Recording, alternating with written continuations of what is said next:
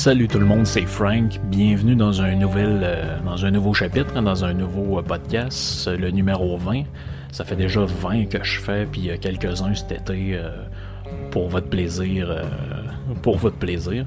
je suis vraiment content que, en tout cas, je, trouve que le monde a beaucoup de gratitude pour le, fait que je me, me, force à faire de quoi durant l'été. Moi, ça me fait bien plaisir. Si vous autres, ça peut vous, vous amuser un peu, c'est encore mieux.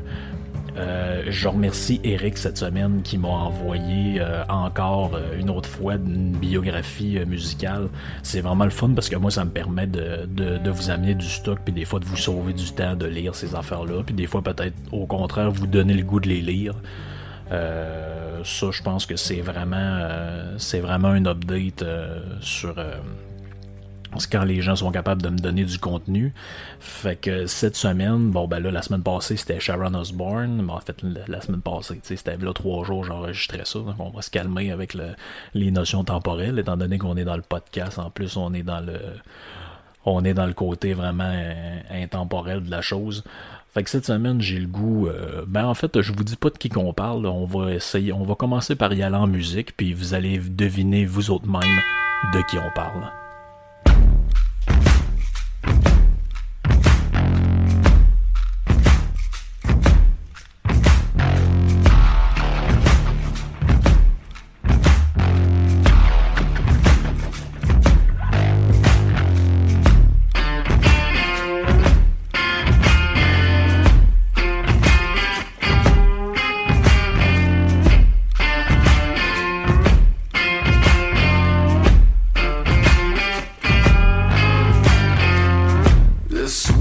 Doesn't need no opera. Here for the operation. We don't need bigger knife. Yeah. Cause we got guns, we got guns, we got guns. We got guns, we got guns.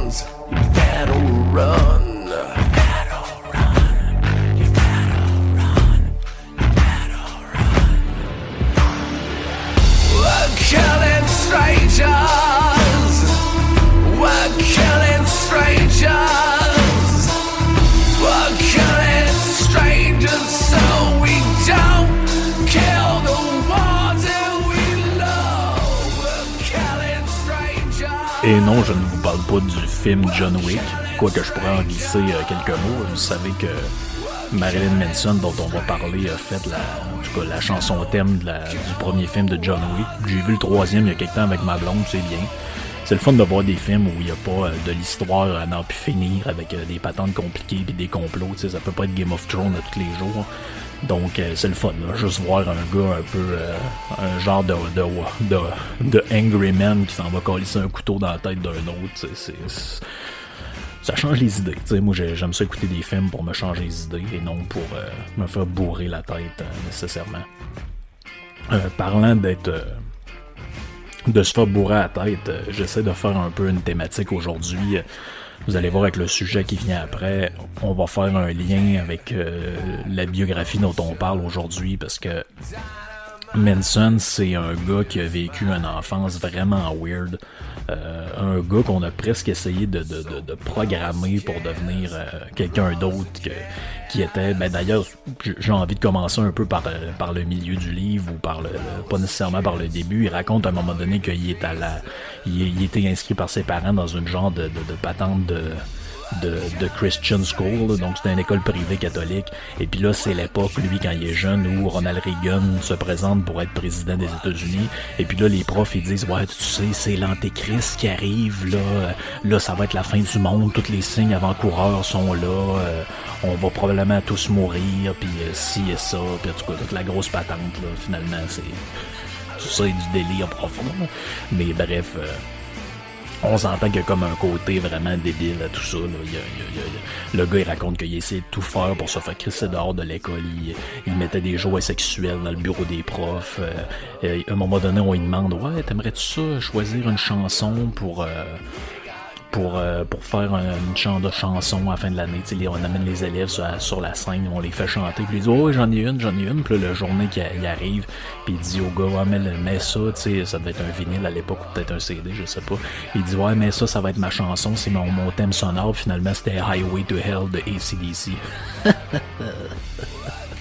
un petit comique quand même à l'époque. Euh, Marilyn Manson, ben, en fait Brian, parce que son nom est inspiré, c'est un genre d'hommage qu'il fait à deux personnages, donc Marilyn Monroe et euh, Charles Manson, qui est un tueur en série.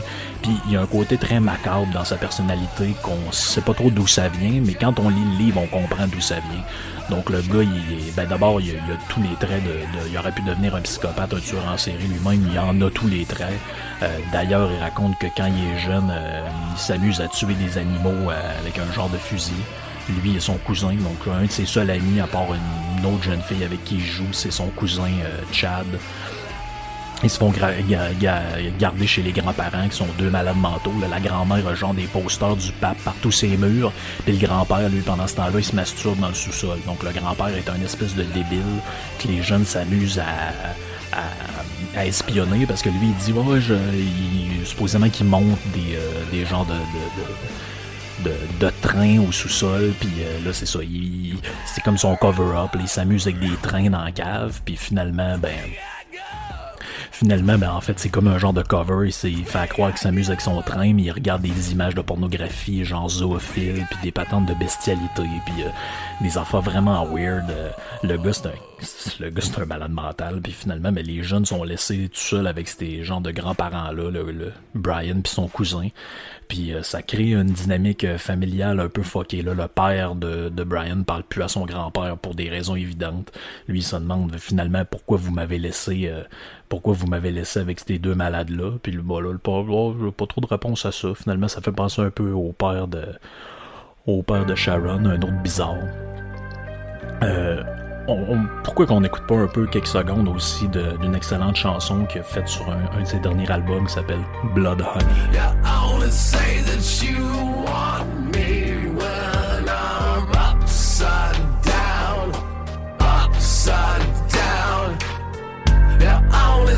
That you want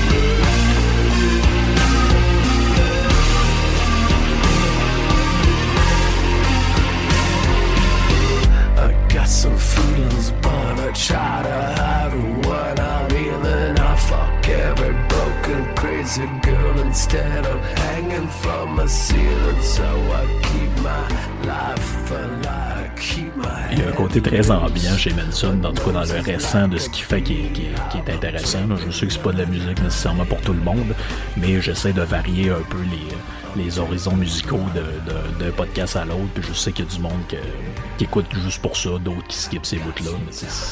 c'est parfait. Écoutez, c'est la, beauté du podcast. On peut avancer dans le temps. Vous n'êtes pas en train d'écouter euh, la bande FM. Donc c'est ça le, la, mère à un moment donné de, Brian apprend à son fils que ah oui ton grand-père il a été accusé à un moment donné de il est accusé d'agression sexuelle, c'est comme un secret dans la famille. Puis lui est comme, oui, mais pourquoi vous m'avez laissé avec ces deux tarés-là? L'autre qui adore les posters du pape, puis lui qui, qui se branle en regardant des, des, patentes zoophiles sur Internet. Euh, pas sur Internet, mais dans des espèces de magazines, ou je sais pas quoi. Là, je sais pas exactement, il donne pas trop de détails là-dessus. À un moment donné, il raconte que il fouille dans les affaires du grand-père. Puis ils trouvent une genre de boîte, puis ils sont comme, bon, qu'est-ce qu'il y a dans cette boîte-là? C'est, un peu weird, qu'est-ce qu'il y a là-dedans? Mais maintenant, ils finissent par l'ouvrir quand le grand-père regarde pas, il est genre en haut en train de faire un café.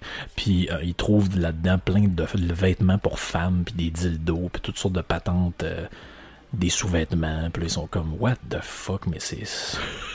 qu'est-ce qu'il fait, mon grand-père? C'est qui ce monstre-là? Tu sais, puis... Euh, c'est ça. Finalement, tu, comprends en lisant le livre que le, le, le, gars, il a, le gars, il a un côté vraiment fucké, puis c'est pas pour rien. À un moment donné, il, explique que c'est ça, il essaye de tout faire, puis ça fait crisser dehors de l'école euh, où ses parents l'ont envoyé. Puis euh, c'est ça, il fait plein d'affaires. Finalement, il réussit. Puis à un moment donné, il rencontre une fille qui s'appelle Lisa. Donc c'est une, amie, une genre de première blondinette avec qui il se promène un peu puis il fréquente. Puis elle, euh, c'est une famille de born again. Donc les gens de born again Christian qui s'en vont dans des des qui s'en vont dans des églises pour raconter comment avant ils étaient des pêcheurs, puis que là finalement ils ont redécouvert Jésus-Christ au fond d'une bouteille d'alcool, un peu comme euh, George Bush's fils d'ailleurs. Donc c'est vraiment lui, il était comme bon, qu'est-ce que je fous encore là?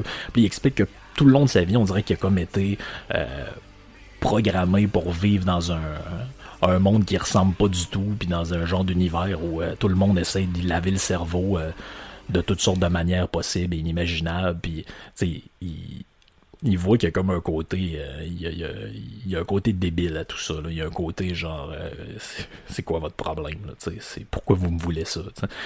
Puis euh, il explique que c'est un, un, gars qui. C'est un faisant mal depuis de, de, de, depuis qu'il est tout jeune, il raconte qu'à un moment donné, il est à l'école, puis là, il y a les, euh, les filles qui, euh, qui, écrivent des lettres d'amour à d'autres gars, puis lui, il dit quand il regardait pas, j'essayais de trouver la lettre, puis j'allais la donner au gars ou à la fille que ça concernait, puis je regardais toute la merde que ça provoquait. Donc, tu sais, c'est un gars qui, qui, qui, qui est weird depuis qu'il est, depuis qu'il est jeune. On apprend un peu plus tard dans le livre que son père, à un moment donné, devient gérant d'un espèce de magasin de tapis.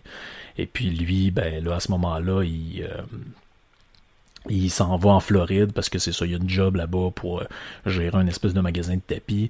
Puis là, c'est là que euh, lui, il a ses premiers concerts. Donc, dit, mon père m'amène voir Kiss en 1979. Et puis là, c'est la révélation. Je dis, ah, moi, j'aimerais ça me maquiller comme un autres. J'aimerais ça euh, avoir un côté là, théâtral. J'aimerais ça faire partie de ça. Fait que là, il essaie de se rapprocher de l'univers de la musique autant qu'il peut. Il devient un vendeur de disques. il travaille dans un genre de magasin de disques où, avec un collègue, à un moment donné, il s'organise pour voler des CD. Puis c'est là qu'ils se font pogner, puis ils se font crisser dehors du magasin. Après ça, il est engagé à un moment donné comme journaliste, euh, un genre de pseudo-journaliste. Là, dans le fond, il, aurait travaillé dans un, journal, genre de journal étudiant, puis il aurait fait à croire dans une entrevue car oui, j'ai été journaliste dans tel autre journal, alors que c'était pas vrai, c'était pas tenté une genre de référence. Euh, un peu étrange. Et puis là, c'est là qu'il euh, c'est là qu'il réussit à se faire engager dans le dans le journal dont on parle. Puis là, c'est là qu'il aurait rencontré, je pense, Trent Reznor de, de, de Nine Inch Nails pour faire une entrevue. Il, aurait été comme initié au monde de la musique un peu par escroquerie, finalement. Finalement, j'ai l'impression qu'à chaque fois que je vous parle d'un artiste, c'est toujours un peu un genre d'escroc. En tout cas, on, on côtoyait des escrocs dans leur vie. Euh, il raconte que depuis qu'il est jeune, il, est comme euh, obnubilé par le côté, là, le, le, le, côté mystique, le côté un peu, euh, un peu un peu paranormal, un peu déviant de, de, de, de l'existence. C'est pour ça qu'il raconte aussi. Il dit quand j'étais jeune, j'avais pas de succès avec les filles. J'ai découvert ça vraiment plus tard. Parce qu'il dit euh, avec un autre ami, on faisait des jeux de donjons dragons. Et puis là, il y a une formule vraiment intéressante que j'ai notée pour la peine.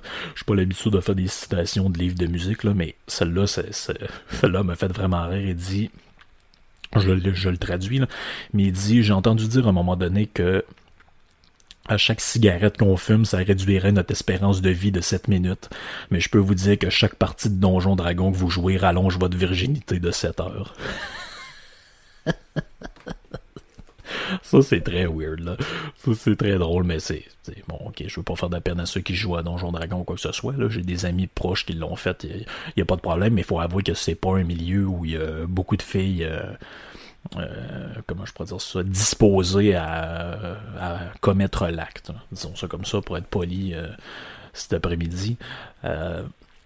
Donc c'est ça, c'est un gars qui a vraiment une vie weird. Là. Il est initié au monde de la musique un peu sur le tard, un peu par hasard. Euh, c'est un gars qui, c'est un solitaire, il a jamais eu d'amis, à part son cousin Chad, puis euh, Lisa, mais il raconte à un moment donné qu'à peu près tous ses amis, à un moment, euh, il arrive un moment où il leur parle plus pour toutes sortes de raisons. Ben d'ailleurs, quand ils ont appris les deux enfants, ben le cousin, les deux cousins Chad et Brian sont dans la voiture, puis ils apprennent l'histoire du grand-père qui a agressé sexuellement une fille à un moment donné, ben la mère a dit non là c'est c'est bien de valeur, toi, t'auras plus le droit de le voir. Donc la mère de Chad a interdit à Chad d'aller chez les grands-parents et de voir euh, Brian.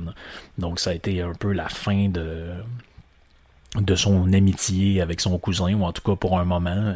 Je sais pas, peut-être plus tard dans le livre, il en, en, il en reparle, donc je suis pas rendu, je suis rendu peut-être à la moitié. Donc, je, je, vous parle de ce que je connais jusqu'à présent.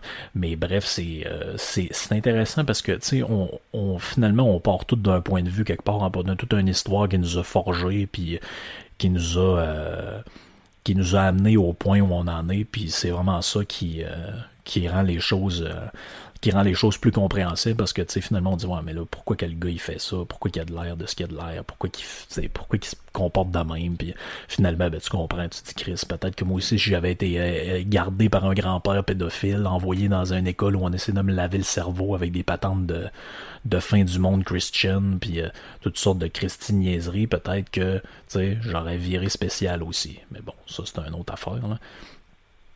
On peut pas nécessairement euh, on peut pas nécessairement y en vouloir de, de, virer euh, aussi bizarre qui est.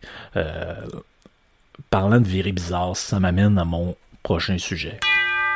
On parle souvent de la notion de lavage de cerveau, hein, de brainwash.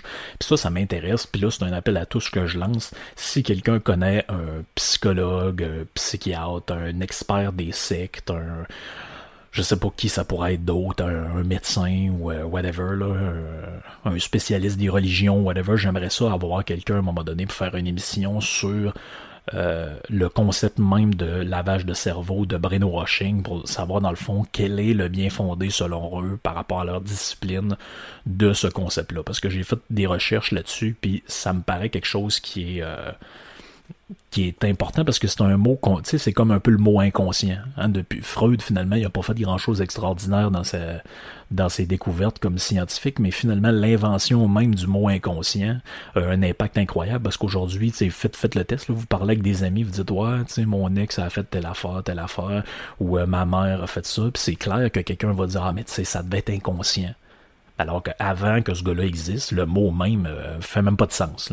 Le mot n'existe pas. Donc, euh, ça rend les choses euh, ça, rend la réalité différente. Mais euh, le, concept de lavage de cerveau moins, a moins d'importance que celui de l'inconscient, mais quand même, on a vu avec l'histoire de, de Manson que c'est un gars que dans l'enfance, probablement que s'il avait été élevé dans une famille normale, puis qu'il n'avait pas été envoyé dans des patentes de, de, de, catholiques radicaux, il n'aurait pas viré tel qu'il l'est devenu euh, par après. Pis ça, ben, on est obligé de, de, de, de, constater. Vous, vous avez sûrement déjà tous rencontré quelqu'un, le soit là, qui était euh, rentré dans des espèces d'évangélistes baptistes ou euh, qui s'est converti à une secte alimentaire, là, que ce soit le, le, le, le régime keto, ben, les vegans ou qu'est-ce que vous voulez. Puis là, vous vous dites, moi, il me semble mon ami est pas du tout pareil que quand j'y parlais avant. Il me semble qu'il est rendu complètement transfiguré, complètement différent. Puis je comprends pas ce qui est arrivé. Il me semble que quand je l'ai connu, il était pas de même. Mais ça, tu sais, il y a, y, a, des procédés reliés à ça, puis finalement, je pense que le concept de, de lavage de cerveau est un concept intéressant, au moins pour essayer de comprendre un minimum euh, comment ça peut se produire. Donc, si je le définis brièvement, le, lavage de cerveau, c'est quoi? C'est une forme de manipulation mentale qui, bon, va agir pour reconditionner votre libre arbitre. Donc, libre arbitre, c'est quoi? C'est un terme un peu compliqué pour dire votre liberté. Donc, on pense que l'origine de ça, en tout cas l'origine du mot, la première fois qu'on a commencé à parler de ça, c'est un, ça vient d'une expression chinoise qui, se, dit comme suit, là, mon accent, le Xinao. Donc, le Xinao, c'est quoi? C'est, euh, ça désignait les camps de rééducation qui étaient mis euh, en œuvre par le Parti communiste chinois dans les années 40. Euh, ensuite, le terme brainwashing, donc son adaptation anglaise, ça a été utilisé surtout à l'époque où la télévision était mise en marché là, pour dénoncer, euh, ça c'était surtout le point de vue de la gauche, pour dénoncer les campagnes de publicité qui visaient à faire acheter euh, toutes sortes de trucs. Puis on disait, ah, la télévision lave le cerveau des gens. Ensuite, on a découvert que durant la Deuxième Guerre mondiale, c'est ça, justement, on revient aux Chinois, les Chinois et les, Coréens aussi, et un peu plus tard, les Vietnamiens, on va en parler, euh, expérimentaient des genres de, de, tentatives de lavage de cerveau. Donc, ils emprisonnaient du monde, puis euh, grâce à toutes sortes de techniques de, dont je reparlerai, ils essayaient de euh, leur faire dire et leur faire faire toutes sortes de patentes. Donc, selon eux, ben, apparemment, selon les, les, les, Coréens, se sont rendus compte qu'il y a à peu près juste 15% des gens qui étaient emprisonnés qui n'étaient pas réceptifs aux techniques de, de brainwashing. Sauf que dans le milieu scientifique, c'est pour ça que j'aimerais ça m'entretenir avec un expert, cette idée-là ne fait pas du tout consensus. Donc habituellement, ils reconnaissent que le cerveau, donc la, la conscience plus précisément, elle peut être remodelée, mais euh, uniquement sous certaines... Euh, uniquement sur certains paramètres et non sur la, la, la manipulation mentale comme telle. Donc, on va dire la, la, la conscience peut être altérée, mais par des moyens mécaniques. Donc, mécanique, ça réfère à quoi? C'est par exemple les lobotomies dans le temps. Donc, on se rappelle la fameuse histoire d'Alice Robbie, et surtout la, la, la sœur, je crois, de, la famille Kennedy qui a été euh, lobotomisée. Donc, on, on sait qu'en enlevant des parties de cerveau, on altère la conscience et on produit certains comportements. Euh, après ça, on reconnaît, les scientifiques reconnaissent l'impact du euh, des méthodes chimiques. Donc, c'est quoi les méthodes chimiques? C'est l'usage de psychotropes, les opioïdes, le l'usage de drogue euh, quelconque, le, le, LSD, tout ça. Mais pourtant, si vous regardez dans, dans votre, dans, si vous réfléchissez à ça, vous, allez vous apercevoir qu'il y a toutes sortes de domaines où ça semble exister. L'idée du lavage de cerveau. Donc, quelque chose de bien simple, l'hypnose. Apparemment que certains thérapeutes utilisent cette technique-là pour incruster des idées ou retirer des idées dans l'esprit de quelqu'un. par exemple, se faire hypnotiser pour arrêter de fumer. Est-ce que ça marche? J'en ai aucune idée. J'y crois relativement peu, mais disons que c'est quelque chose qui existe, puis que l'efficacité de ça pourrait être, pour être débattu, mais c'est certain que c'est quelque chose qui est, euh, qui est présent pour, euh, pour jouer dans la tête du monde. Euh, aussi, on a les techniques de conditionnement, donc les, la fameuse histoire du chien de Pavlov. donc, on, on, renforce certains comportements par des récompenses, on punit certains autres comportements, puis on obtient, bon, une attitude quelconque. Bon, mais tous les gens qui ont dressé des animaux, des chevaux, des chiens, peu importe, savent que le conditionnement est une technique de manipulation, manipulation au sens large. C'est pas nécessairement négatif, mais élever euh, un chien, élever un enfant plus euh, dans, un autre registre d'idées, c'est une forme de conditionnement, de manipulation euh, mentale. Ensuite, on a le, phénomène de la radicalisation, donc les djihadistes, par exemple. Euh, on, sait que des gens qui avaient une vie à peu près normale, à un moment donné, euh, ils rencontrent des gens de preachers, des imams, puis là, ben, ils deviennent complètement timbrés, puis ils veulent se faire sauter quelque part. Bon, ben, là, ça, il y a une origine à ça. C'est ce qu'on appelle la radicalisation.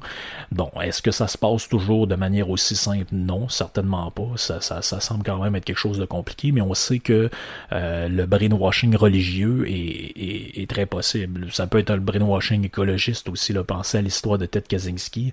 Bon, ben, Ted Kaczynski, c'est le, le, le qu'on a appelé Una Bomber. J'en ai déjà parlé souvent. Ben, lui, qu'est-ce qu'il faisait? Il lisait les manifestes euh, sur le danger de la technologie qui avait été écrit par Jacques Ellul. Donc Jacques Ellul, c'est un, philosophe, un, sociologue, historien euh, français qui a écrit sur la, technologie, la technique. puis lui, après avoir lu ça, il est, il est, devenu complètement maboule, il a fait sauter des bombes, il a envoyé des colis piégés, tout ça. Bon. Est-ce que c'est une forme de manipulation mentale par l'influence? Euh, très certainement, en tout cas, qu'on peut dire que Ellul a eu une influence involontaire parce qu'il ne sait pas. il n'a jamais su que ça avait rapport avec ça. Il est mort avant. Mais euh, on sait que Kaczynski donc, a été influencé, a été manipulé un peu à son insu par, euh, des, écritures, par des, des thèses. Euh, après ça, on a le phénomène sectaire, donc la conversion à toutes sortes de sectes. Pensez à ça. On voit très bien que les gens qui, qui embarquent dans les patentes de Krishna puis de tout ce que vous voulez, bon ben il, y, a, il, y, a, il, y, a, il y a un côté sectaire, euh, il, y a, y, a, un côté manipulation mentale dans les sectes. Là. Tu, vas, tu vas appartenir au groupe, tu vas nous donner tes biens, tu vas faire ci, tu vas faire ça. Ben là, il, pas le choix d'admettre qu'il y a un côté, euh, il y a un côté lavage de cerveau là-dedans.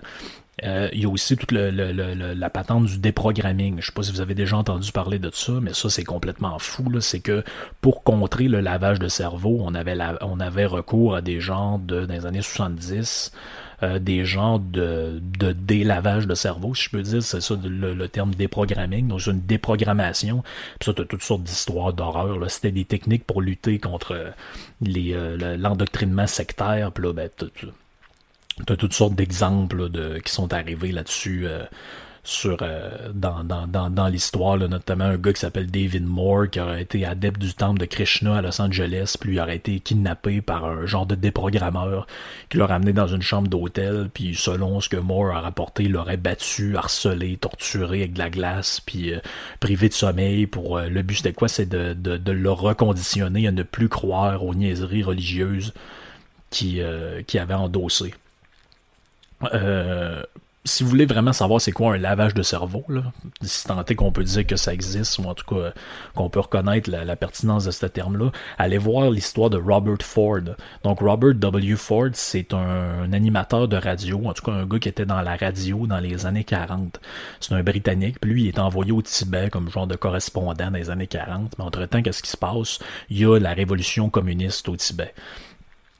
Donc, la révolution communiste au Tibet, le Parti communiste entre au pouvoir, et finalement, qu'est-ce qui se passe? C'est qu'il a été envoyé dans un camp durant cinq ans. Cinq ans où on essaie de le reprogrammer.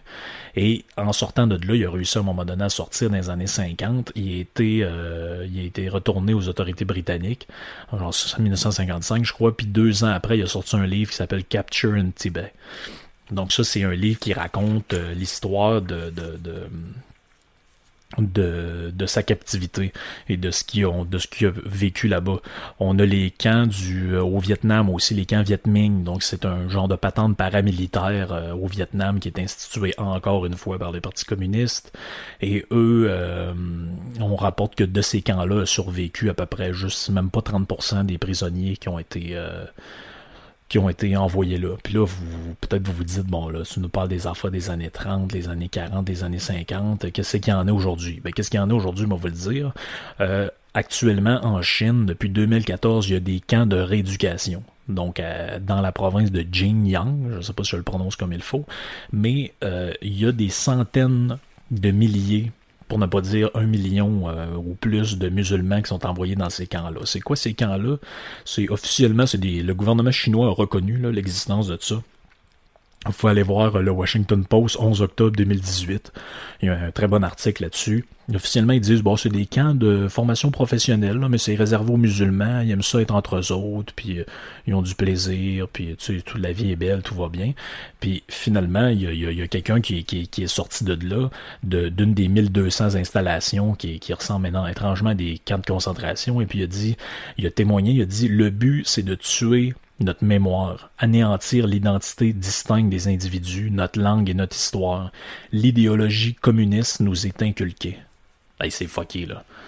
Euh, de manière complémentaire à ça, il y a Emmanuel Durand, qui est un journaliste de l'AFP, qui euh, dit ça, le, qui rapporte le 17 mai, je cherche ça, 17 mai 2018, Emmanuel Durand, euh, il rapporte que euh, justement un des anciens prisonniers des camps Kairat Samarkand, lui a déclaré avoir été détenu, torturé dans ces camps-là, puis forcé à manger du porc et à boire de l'alcool.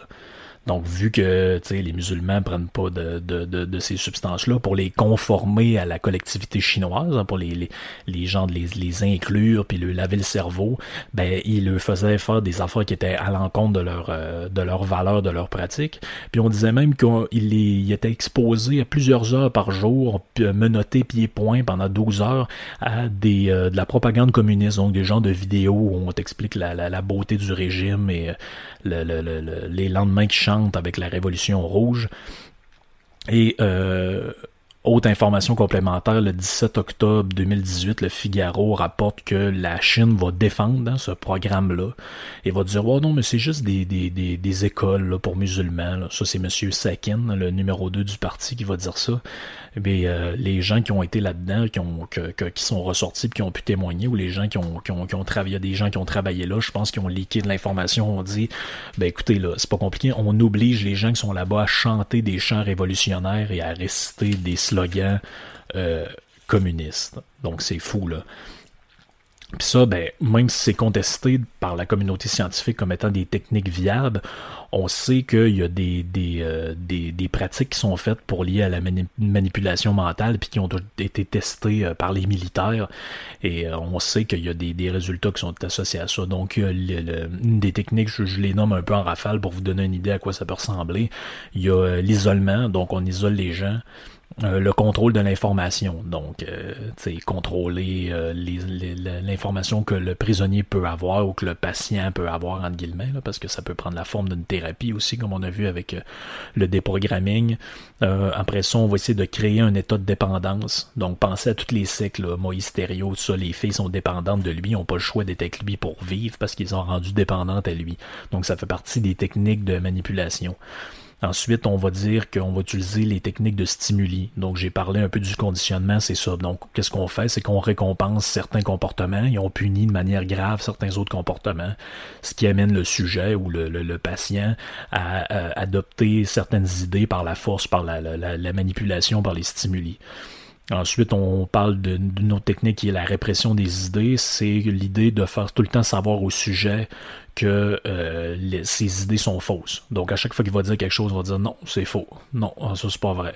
Non plus. Ça c'est pas vrai non plus. Ça, ça n'a pas rapport. Donc, qu'est-ce que ça fait, ça? C'est que ça crée chez le patient une espèce d'instabilité mentale, et puis là, on peut l'amener à euh, se désindividualiser. Donc, ça veut dire quoi, ça? Ça veut dire oublier ce qui nous distingue des autres pour, pour embarquer dans... Et puis ça, là, ça nous fait étrangement penser à certaines visions politiques euh, des partis qui se prétendent être respectables ont. Là. Donc, on parle de l'idée de créer une identité collective. Donc, au sein d'une secte, on veut créer une identité collective autour d'un genre de gourou, puis ça peut être la même affaire autour d'une idéologie, d'une façon de penser. Donc, c'est chaque individu doit renoncer à ce qu'il distingue et adopter l'identité du groupe. Donc ceux qui étaient à l'entour de, de Thériault, bon, qui avaient adopté l'identité de la secte. Ceux qui sont dans l'espèce de régime communiste doivent... Euh, euh, euh, on, parle, parlait de l'idée, les, camps pour les musulmans, ben, eux autres vont devoir abandonner leurs coutumes, leurs affaires pour se fondre dans la majorité. Ben, je sais pas ce que ça vous rappelle, mais moi ça me rappelle bien des affaires sur ce qui se passe ici. Ensuite, euh, contrôler le langage, c'est une autre technique. Donc, on enlève certains mots du langage, on, on interdit certains vocabulaires. Qu'est-ce que ça fait, ça? C'est que ça empêche la remise en question et ça, ça, ça, ça enlève des instruments pour réfléchir. Et finalement, une autre des, des, des techniques, c'est détruire les figures d'autorité. Donc, chaque personne a des figures d'autorité. Une figure d'autorité, c'est quoi? C'est par exemple, ben moi, mon père m'a toujours dit que euh, j'ai toujours pensé que... Bon, ben ça, ça veut dire que on, on, on dit... on les patients qui sont là vont dire ton père t'a toujours menti, ta mère t'a toujours menti, euh, tout le monde t'a menti, celui le seul qui te comprend puis qui sait c'est, quoi ton bien, c'est moi, c'est le parti, c'est le gourou, c'est le le, le, le, le, le militaire qui te qui, qui, te pose les questions ou whatever. Et puis ça, ben, ces techniques-là, c'est, c'est, euh, c'est basé sur un, une étude qu'a faite Robert euh, Cialdini. Donc Robert Cialdini, c'est un psychologue américain qui enseigne à l'Université de l'Arizona. Donc lui, il écrit un, un livre qui s'appelle Six principes sur la persuasion. Donc c'est une théorie sur le, comment persuader les gens de, d'adopter euh, certains comportements. Puis là, à ça, on pourrait ajouter toutes sortes d'autres affaires, genre la privation de sommeil, la manipulation des souvenirs, euh, toutes sortes de toutes sortes d'autres affaires plus dégueulasses les unes que les autres. Euh, ça nous ramène dans notre petit dôme, même si les points précédents ont dû vous faire penser à certaines affaires. Euh, si vous fouillez sur Internet Radio-Canada le 20 mai 2018, vous allez vous lire sur l'histoire du docteur Cameron. Donc, Ewen Cameron, c'était qui? C'est un médecin qui euh, travaillait à l'Institut Alan Memorial. Donc, ça, c'est où? C'est à Montréal. Vous pouvez voir encore le, bâtiment.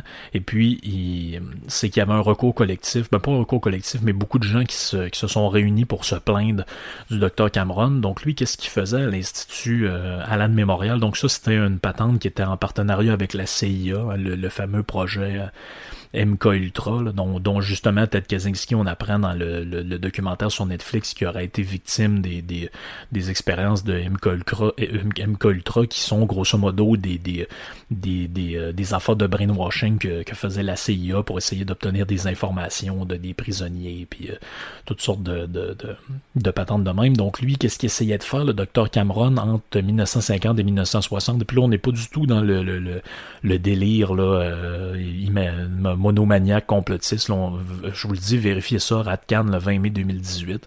On va dire que c'est ça, Ewan Cameron, c'est un médecin euh, écosso-canadien, je sais pas exactement comment on dit ça, mais lui, pendant 15 ans, il expérimente pour euh, effacer des souvenirs puis implanter des, des souvenirs que des gens ont, euh, des faux souvenirs dans l'esprit des gens. Donc, il utilise le LSD, les électrochocs.